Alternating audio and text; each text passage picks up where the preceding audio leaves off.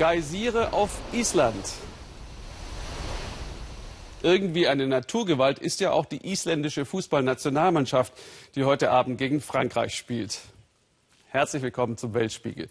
Diese Isländer begeistern und haben vor nichts Angst, außer wie einer sagt, dass man bei einem Date einem Verwandten begegnet, weil alle auf der Insel von wenigen Wikingerfamilien abstammen. Der Fußballerfolg ist aber kein Zufall, sondern folgt einem Plan. Nur eins hatten sie nicht bedacht, verrät Klaas Oliver Richter. Der Nachschub ist da, endlich. Auf Island waren die Trikots der Nationalmannschaft ausverkauft. Während andere das Spiel Italien gegen Deutschland verfolgen, verbringen Hunderte ihren Samstagabend mit Schlange stehen, um sich einzudecken. Valgir Wiederson wartet seit über einer Stunde hier. Seit Dienstag versuche ich ein Trikot zu kriegen, seitdem ich ein Ticket für das Spiel in Frankreich habe. 500 Stück haben sie heute bekommen, ein Vielfaches könnten sie verkaufen. Auf Island entdecken derzeit fast alle ihre Liebe zur Nationalmannschaft nach dem Sieg gegen England. Es gibt aber nur ein Trikot pro Person, sagt der Manager, weil die Schlange so lang ist. Abends um halb zehn haben sie das Sportgeschäft noch einmal geöffnet. Die Kunden draußen warten geduldig und gut gelaunt, bis sie dran sind.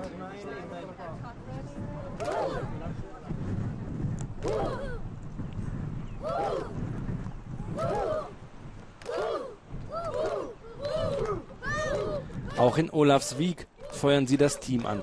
Drei Stunden entfernt von Reykjavik liegt das 1000 Seelennest, das beispielhaft für das Fußballwunder ist. Der kleinste Erstligaverein Islands hat hier seine Heimat. 120 Mädchen und Jungen spielen in den Nachwuchsteams, das sind fast alle aus dem Dorf. Das Fußballcamp der Kleinen leitet der aus Bosnien stammende Chefcoach der Großen. Er ist einer der fast 700 Trainer auf Island mit UEFA-Lizenz.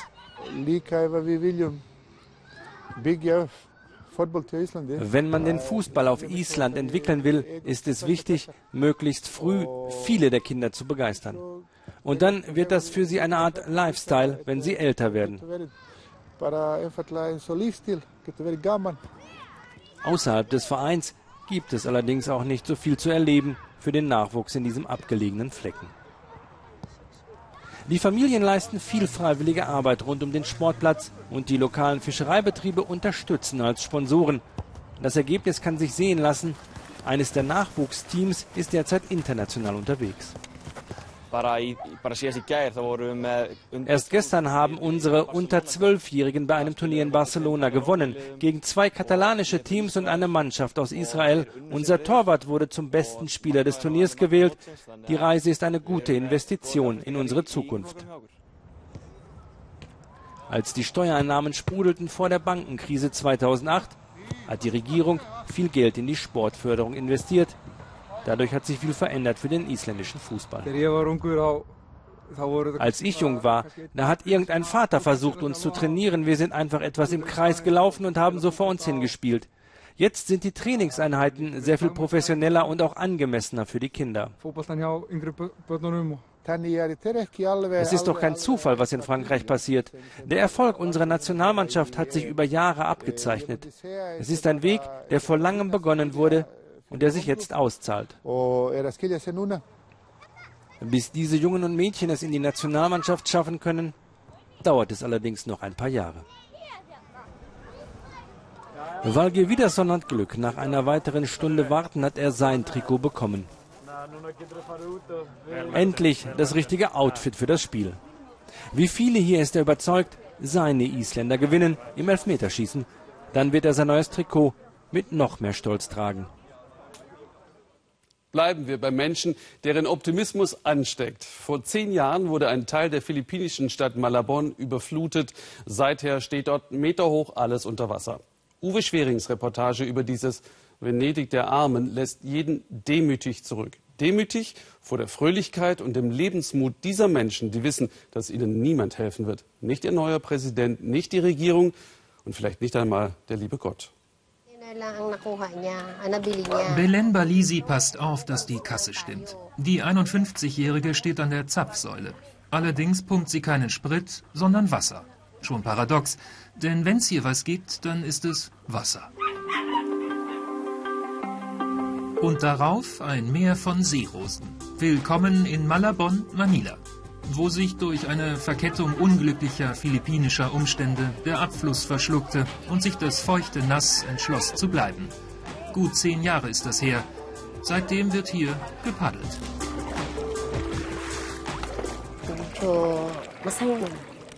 Es macht Spaß, auch wenn alles unter Wasser steht. Wir sind trotzdem glücklich. Wir haben ja unsere Familien und unsere Nachbarn. Fällt mal ein Kind ins Wasser und die Geschwister sind nicht da, dann rettet es der Nachbar.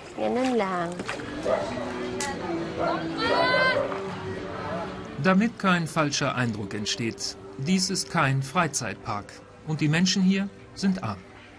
Sie leben in einer Senke in Meeresnähe. Ihre Arbeitersiedlung gehörte mal zu einer großen Textilfabrik. Doch die ging pleite. Da stoppten dann auch alle Pumpen und Drainagen. Und so füllte sich die Mulde langsam mit Meerwasser, Grundwasser, Regenwasser und sehr viel Treibgut. Mein Telefon ist mal reingefallen. Anfangs hat es noch geleuchtet unter Wasser. Ich hab's rausgefischt, aber es schien nicht mehr zu funktionieren. Also habe ich es abtropfen lassen und dann in Reiskörner gesteckt. Nach drei Tagen ging es wieder. 150 Familien leben noch in dieser Wasserwelt und Belen zeigt uns wie. Die gute Stube liegt oben, das Wohnzimmer unten, jetzt ein feuchter Keller. Ehemann, Söhne, Schwiegertochter, Enkelkind, alle da, alles gut. Nur der Kinderspielplatz fehlt. Ja, schade, dass unser Sohn nicht draußen herumtoben kann. Als ich noch bei meiner Mutter wohnte, da ging das. Aber hier, ohne Boot, kommst du nirgendwo hin. Wir haben uns dran gewöhnt, aber es kann nicht immer so weitergehen. Wir sind glücklich, doch etwas mehr Komfort für unser Kind wäre auch nicht schlecht. Zwecks Raumgewinnung wird vorgebaut oder draufgesattelt. Es gibt zwar Strom, aber kein fließendes Wasser. Das war einmal. Das Abwasser aber funktioniere, schwört Belen. Die Leitungen seien ja tief in der Erde. In all der Zeit haben die Textilarbeiter AD viel erlebt. Streiks, Stürme, verheerende Feuer. Doch die größte Gefahr ist wohl der Investor, der das Gelände samt Häusern nun gekauft hat. Auch die Balisis haben Angst, ihr Heim an ihn zu verlieren. Die Dorfgemeinschaft klagt gegen den Grundstücksstil. Sie fühlt sich hintergangen. Ganz egal, was andere Leute auch unternehmen, um uns fertig zu machen. Wir stehen zusammen. Jede Familie hier kämpft um ihr Dach über dem Kopf. Und wir wollen, dass jeder auch ein kleines Stück Land bekommt.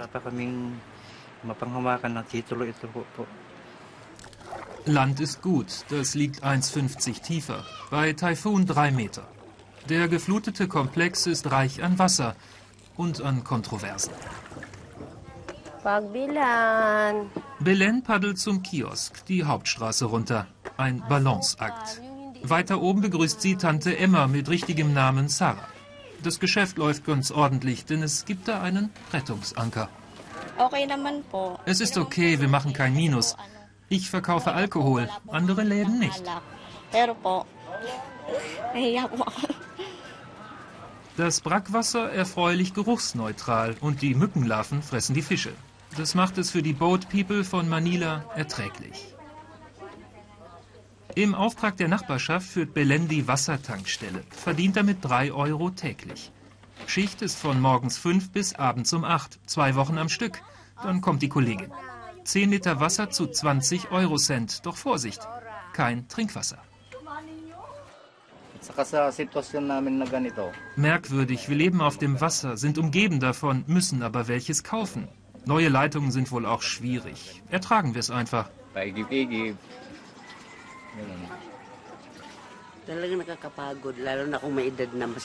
Die Schlepperei ist ganz schön anstrengend. Das geht auf die Hüften.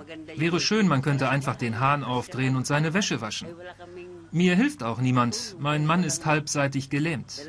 Der hatte einen Schlaganfall. Manchmal macht die Mühsal Pause. Dann ist am sicheren Ufer Fiesta. Mit Spielen für die Kleinen und Karaoke für die Großen. Dann gönnt sich auch Belen eine Auszeit und frönt der Leichtigkeit des Seins, die da kommt mit festem Boden unter den Füßen.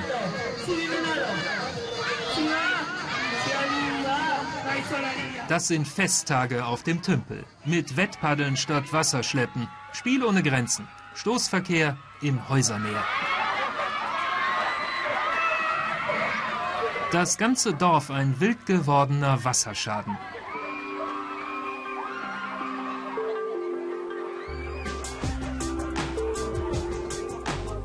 bis die Wogen sich wieder glätten im Klein-Venedig von Manila.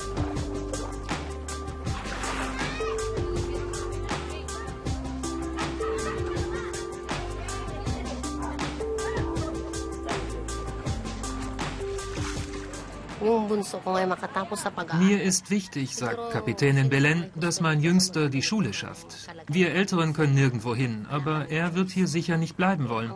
Und wenn er etwas erreicht, dann hilft das auch uns. Das ist alles. Mehr will ich gar nicht.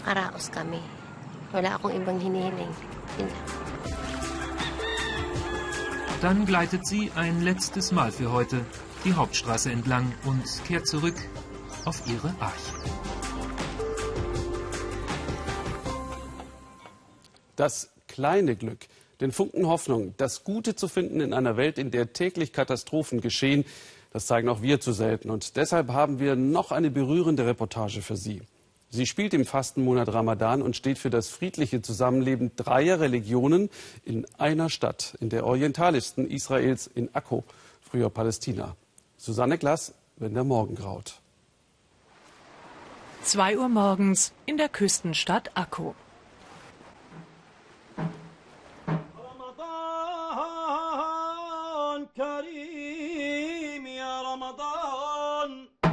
Wacht auf im gesegneten Ramadan, damit ihr noch rechtzeitig vor Morgengrauen etwas essen könnt.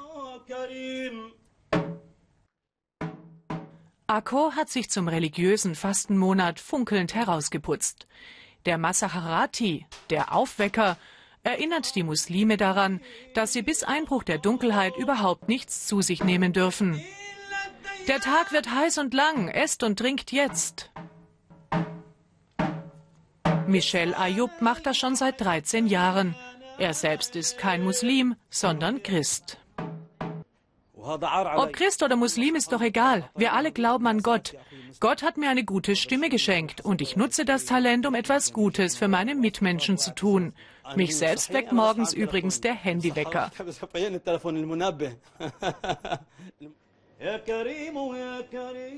Sie warten schon auf Michel, um sich für seine Dienste zu bedanken.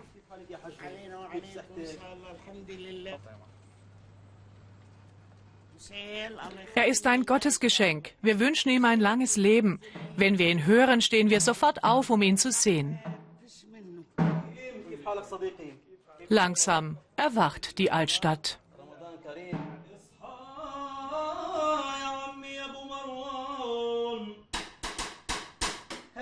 Wie geht's dir, Ehrwürdiger? Komm rein, Michel. Gesegneter Ramadan. Ich zögere immer so früh an deine Tür zu klopfen. Ich weiß, du bist müde von der Arbeit, aber ich will, dass du das Frühstück nicht verpasst. Wir alle in Akko lieben Michel. Dass unser Masaharati ein Christ ist, ehrt uns Muslime. Das zeigt, wie gut wir hier alle zusammenleben, egal welche Religion wir haben. Mein Nachbar ist Jude und wir lieben uns wie Brüder.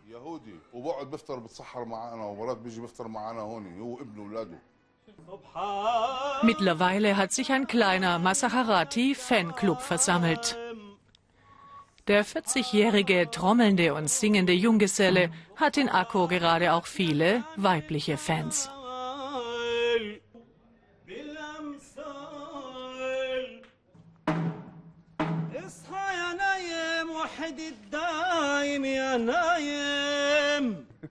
Aber bitte, ich denke nicht ans Heiraten. Nein, nein, ich lebe auch so glücklich.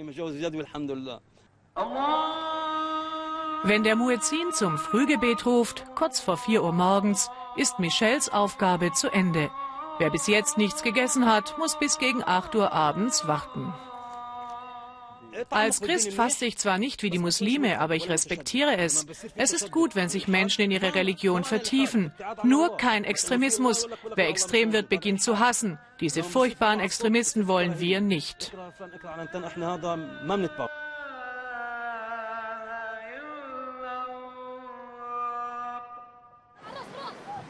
Um zwei Uhr mittags bei 40 Grad Hitze. Seit zehn Stunden fasten die Menschen mittlerweile. Trotzdem, die Arbeit muss gemacht werden. Nur wenige können sich müßig Gang leisten. Michel ist auf dem Weg zum Markt, wo er natürlich alle kennt. Aber nicht alle erkennen ihn auf den ersten Blick, so ganz ohne Trommel und in Zivil. Gesegneter Ramadan-Väterchen. Entschuldige, könntest du die Sonnenbrille abnehmen? Ach, du bist es, unser Masaharati. Klar, gutes Fasten noch. Einmal erkannt, kommt er dann keine paar Meter weit, ohne Hände zu schütteln. Alle wollen sich bei ihm für seinen Einsatz bedanken. Michel ist auf der Suche nach einem neuen Tuch für seinen morgendlichen Auftritt. Er ist ein ziemlich modebewusster Junggeselle. Aber heute hat er kein Glück. Ich suche etwas Ausgefallenes. Diese Farben habe ich schon alle.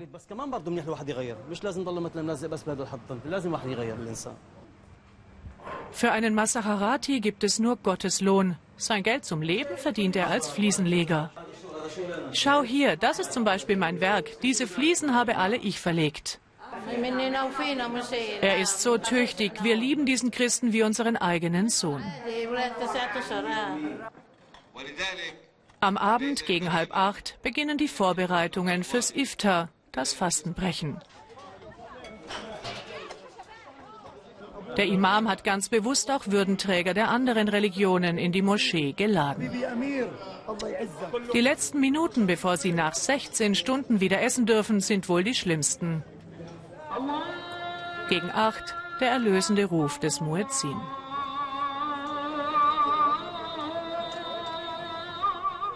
Das ist also der Kreislauf der Tage und Nächte im Ramadan. Kein leichter, aber ein ganz besonderer Monat in Akko. Auch weil Menschen wie Michelle zum friedlichen und respektvollen Umgang miteinander beitragen.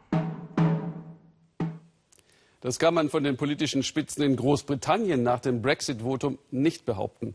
Eine Mehrheit hatte den Verbleib in der EU abgelehnt, vor allem in England. Seither herrscht Chaos auf der Insel, wie es weitergeht. Von wegen Kontrolle zurückgewinnen, so der Slogan der Austrittsbefürworter. Um sie wurde es nach dem Referendum still. Hanni Hüsch fuhr zu ihnen aufs Land, nach Stoke-on-Trent in die Midlands und hörte zu. Sie erlebte keine Reue, sondern nicht für möglich gehaltenen Hass auf Ausländer und Wut auf die abgehobene politische Elite des Landes. Wenn denn die Namen nur mal hielten, was sie versprechen, Straße der Hoffnung, so war das wohl mal als Stoke-on-Trent noch wohlhabend war. Die Zeichen des Niedergangs haben sich in Mauern gebrannt und in die Gesichter. Bob, der Fensterputzer, auch mit 70 immer noch auf der Leiter. Sieben Tage die Woche die Rente reicht nicht. Er ist wütend, richtig wütend auf die da oben. Nur die von der rechtspopulistischen UKIP haben ihn, den kleinen Mann, verstanden.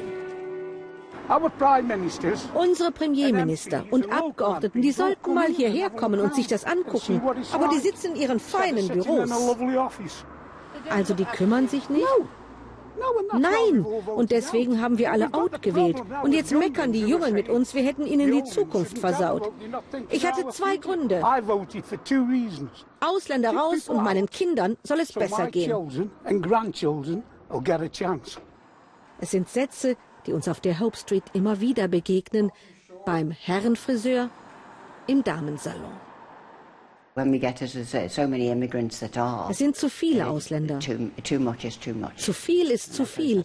Sie tun mir ja leid, dass sie kein eigenes Land haben. Hier zündete der Brexit-Wahlkampf vom vollen Schiff, von den Fremden, die Jobs und Arzttermine wegschnappen, auch wenn in Stoke gar nicht viele EU-Ausländer leben. Über 70 Prozent haben für den Brexit gestimmt. Auch Richard Stubbs. In Deutschland hat er gelebt, in Australien. Musik ist sein Leben. Zu viele Brüche sieht er da draußen. Vernachlässigung, ein gespaltenes Land. Der Reichtum ist so ungerecht verteilt in diesem Land zwischen Leuten da unten und da oben. Und es fühlt sich so an, dass die EU ein Teil des Problems ist. Am Fuß der Hope Street hat Sajid Hashmi sein Büro in einer alten Töpferei. Mit EU-Geldern hat er seinen Wohlfahrtsverband finanziert. Schon lange gibt es keine Mittel mehr aus London. Gestrichen, Sparzwang, ganz Stoke-on-Trent, sagt er, eine einzige Streichliste. Viele Jobs im öffentlichen Dienst, in den Krankenhäusern, bei der Polizei fielen weg. Und es gab für die Leute einfach keine neuen. Viele scheinen nicht zu sehen, dass das die Folgen der Austeritätspolitik sind und auf das Konto der konservativen Regierung in London gehen.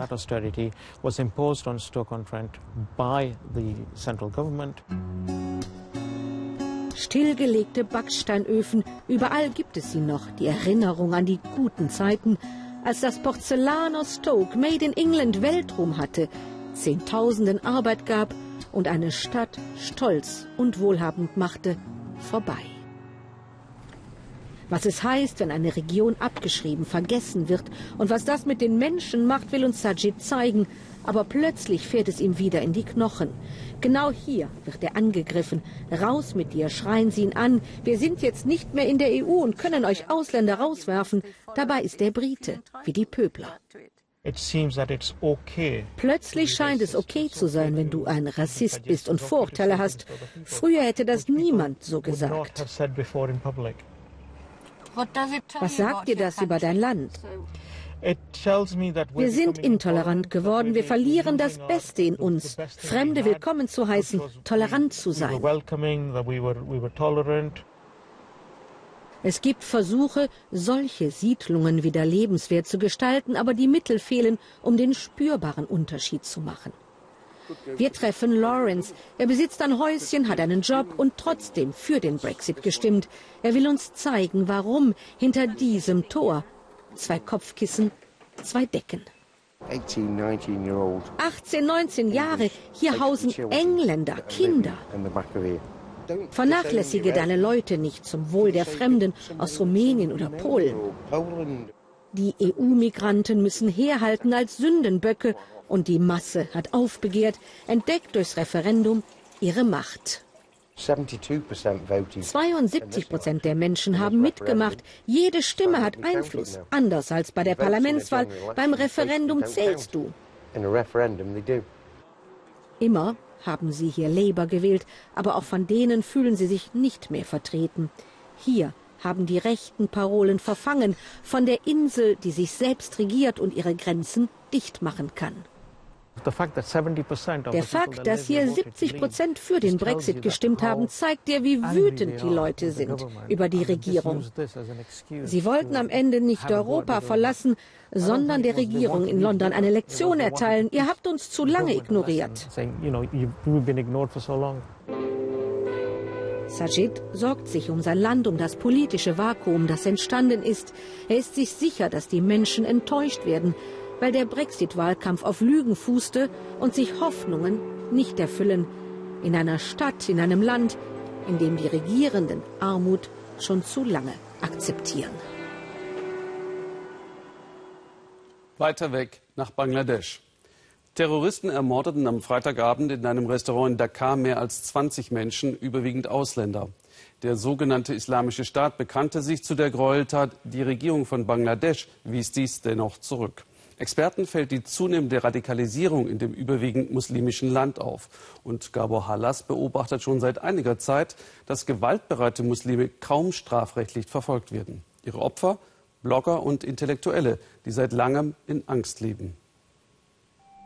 Er lebt gefangen in der eigenen Wohnung, weil er schreibt, weil er kritische Fragen stellt. Arif Jeptik bloggt über den Terror. Warum, so will er wissen, werden aus jungen Menschen Attentäter und warum berufen sie sich auf den Islam?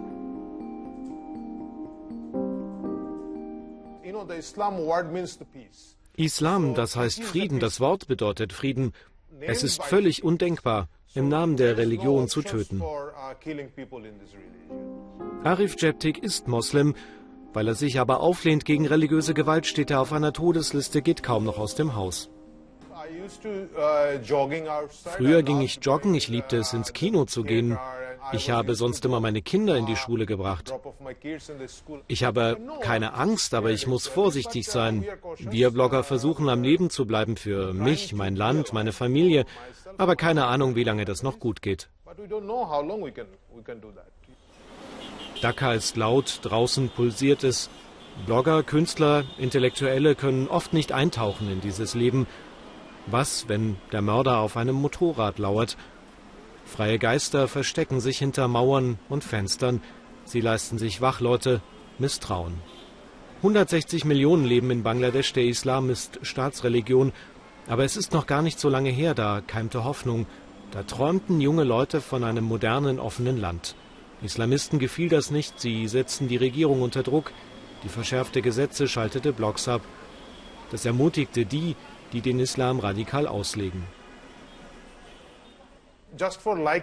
Wenn du bei Facebook etwas likest, dann kannst du festgenommen werden. Da ist der Druck der Regierung. Und auf der anderen Seite, wenn dir bei Facebook etwas gefällt, kannst du von Extremisten getötet werden, schon morgen. Menschen werden niedergemetzelt, die Täter nur schleppend verfolgt. Zu den Morden bekennen sich immer wieder die Terrororganisationen Islamischer Staat und Al-Qaida. Die Regierung bestreitet das. Sie sagt, die Täter kommen aus dem eigenen Land. Schwer zu sagen, was stimmt. Aber der politische Islam fühlt sich gestärkt. In Dhaka besuchen wir eine Moschee mit Koranschule betrieben von der Islamischen Einheitsfront. Einer Partei, der vorgeworfen wird, mit Extremisten zumindest zu sympathisieren. Sie empfangen uns freundlich, sagen, die Morde seien gegen den Islam. Trotzdem verstehen sie die Aufregung nicht. Ich weiß nicht, warum da drei, vier Blogger in Angst zu Hause sitzen. Keine Ahnung, was sie verbrochen haben, wie sie gegen unsere Verfassung verstoßen haben, wie sie die Religion beleidigen. Aber sie sollten das erkennen und bedauern, dann können sie auch ein normales Leben führen. Es sind längst nicht mehr nur die Blogger und Intellektuelle, die ermordet werden. Menschen müssen sterben, weil sie anders glauben, Christen oder Hindus zum Beispiel. Die Angst ist greifbar im größten Hindu-Tempel. Rana Dasgupta kann die Diskussion nicht mehr hören, wer hinter dieser Welle der Gewalt steckt. Er will, dass die Regierung endlich entschieden durchgreift. Es ist doch total unwichtig, ob der IS, die Taliban oder Al-Qaida im Land sind. Es sind doch ihre Anhänger, die hier Unwesen treiben the followers of IS, the followers of Taliban, Arif Jeptik, der Blogger, will trotzig sein, keine Angst haben, aber er fragt sich schon, manchmal wäre es nicht besser, etwas leiser zu sein. Doch dann hätten die Terroristen gewonnen. Auch im Irak verübte der IS tödliche Anschläge. Dabei wurden heute in Bagdad über 100 Menschen umgebracht. Armut und Perspektivlosigkeit Überall dort haben Islamisten leicht das Spiel, Terrornachwuchs zu rekrutieren. Auch die Westsahara in Afrika passt in dieses Schema.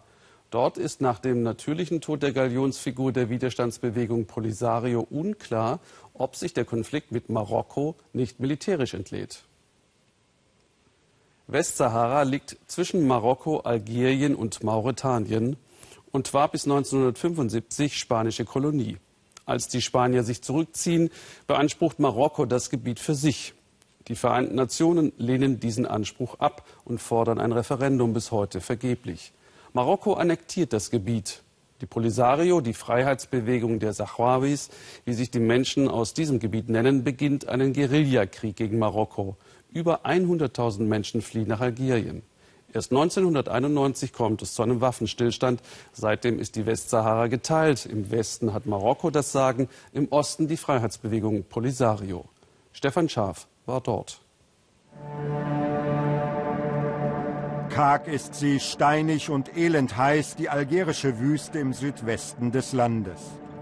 Seit fast vier Jahrzehnten lebt Asman Haida in dieser Ödnis. Der 58-Jährige träumt von seiner alten Heimat doch die gehört nun zu Marokko. Marokko hat unser Land besetzt. Das hier ist doch nicht unsere Erde. Wir müssen dafür kämpfen, unser Land zu befreien.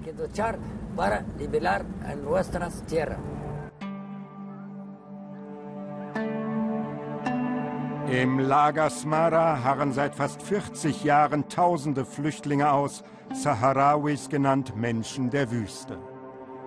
Sie fordern ihr Recht auf Selbstbestimmung, doch die Welt hat sie vergessen. Unser Fahrer Asman kämpfte mit der Befreiungsbewegung der Saharawis, den Polisario, gegen Marokko. Er bringt uns zu einer befreundeten Familie.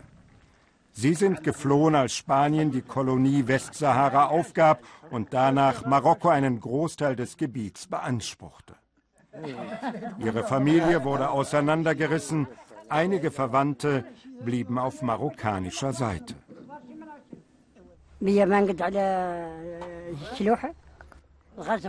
Ich wollte nicht mit den Marokkanern zusammenleben, das sind doch Besatzer. Erst wenn sie unser Land verlassen, gehe ich zurück. Wir geben Anasma Arahali unser Mobiltelefon, damit sie ihre Mutter anrufen kann. Die ist auf der marokkanischen Seite geblieben.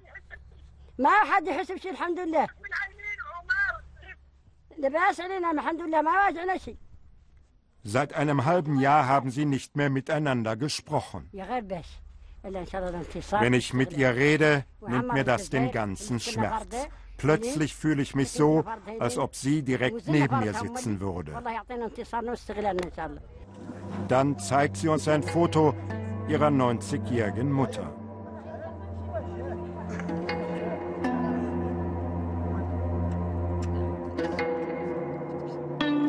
Asman und sein Freund erklären uns die Lage der Westsahara Links hat Marokko das Sagen, rechts die Polisario. Eine lange Grenze zerschneidet die Wüste. Nach dem Abzug der Spanier schickte Marokko Hunderttausende in das Gebiet der Saharawis. Es ging um Rohstoffe, Phosphat, Erdöl. Dabei hatten die Vereinten Nationen ein Referendum über die Zukunft der Westsahara gefordert, bislang ohne Erfolg. Jahrelang kämpfte die Polisario gegen Marokko, dann schwiegen die Waffen, und seitdem ist die Westsahara durch einen 2000 Kilometer langen Sandwall geteilt. Genau dorthin, an die Grenze in der Wüste, fahren wir mit Asman. Er ist erstaunlich gut gelaunt. Mann, ich freue mich, weil ich doch so meiner alten Heimat auf der anderen Seite ein wenig näher komme. Es ist eine Fahrt an eine ziemlich gefährliche Grenze. Mehr als sieben Millionen Landminen sollen hier im Wüstensand vergraben sein. Höchste Vorsicht ist geboten. Marokkanische Soldaten beobachten uns misstrauisch. Das ist hier wie bei euch damals an der Berliner Mauer, sagen uns die Polisario-Kämpfer. Wir sind auf alles vorbereitet. Die Lage ist nach wie vor sehr angespannt. Man muss mit allem rechnen. Junge Spanier pflanzen Papierblumen in den Wüstensand aus Solidarität mit den Saharawis. Noch immer töten und verletzen die Minen hier Menschen. Absurd, grotesk wirkt dieser unendliche Sandwall. Den Waffenstillstand in der Wüste überwacht eine UN-Mission. Als Generalsekretär Ban Ki-moon diese im Frühjahr besucht, spricht er im Zusammenhang mit Marokko von Besatzung, ein diplomatischer Fauxpas. Daraufhin hat Marokko 81 UN-Mitarbeiter des Landes verwiesen und gedroht, die Blauhelm-Mission ganz zu beenden. Die Exilregierung der Polisario begrüßt die klaren Worte von Ban Ki-moon, aber sie pocht auf das von der UN zugesicherte Referendum in der Westsahara. Sonst sei nichts auszuschließen. Die Rückkehr zum bewaffneten Konflikt halten wir uns offen. Aber dann ist Marokko dafür verantwortlich, weil es sich nicht an die Vereinbarung mit der UN hält. Nun wird in der Wüste wieder mit den Säbeln gerasselt. Algerien unterstützt dabei die Polisario. Auf marokkanischer Seite durften wir trotz mehrfacher Anfrage nicht drehen, aber auch dort wird hochgerüstet. Der Konflikt spitzt sich zu. Die Polisario sieht in der Eskalation die einzige Chance, Beachtung zu finden. International findet Marokkos Anspruch auf die Westsahara nur wenig Unterstützung. Doch das hilft den Menschen in den Lagern kaum. Auch nicht der Familie von Anasma Arahali. Ihre Töchter machen sich auf den Weg zur Lebensmittelverteilung. Die 160.000 Flüchtlinge hängen ganz am Tropf internationaler Hilfe. Sie können sich in der kargen Wüste nicht selbst versorgen. Jeden Monat gibt es dasselbe, Mehl, Reis, Linsen. Die Menschen erzählen uns von Mangelernährung. Die Notrationen werden immer kleiner, denn die Geberländer schauen mehr auf gewaltsame Konflikte wie den in Syrien. Bei der Familie beobachten wir verwundert, wie der Vater Papier und Karton in kleine Stücke zerreißt. Damit werde er nun seine Ziegen füttern, erklärt er uns. Etwas anderes könnten sie sich nicht leisten. Unbarmherzig, trist ist ihr Leben in der Wüste. Klar ist das hier sehr hart, die Trockenheit, die Hitze, die Trennung von den Verwandten. Aber ich persönlich ziehe das einem Leben unter den Marokkanern vor. Seit 40 Jahren leben sie so gestrandet im Wüstensand. Einer der längsten Konflikte Afrikas hält sie in dieser Ödnis gefangen. Mehr zu diesem vergessenen Konflikt erzählt Stefan Scharf auf unserer Webseite weltspiegel.de. Danke fürs Zuschauen. Ich muss mich jetzt umziehen fürs Spiel Island-Frankreich. Allen anderen noch einen schönen Abend hier im Ersten.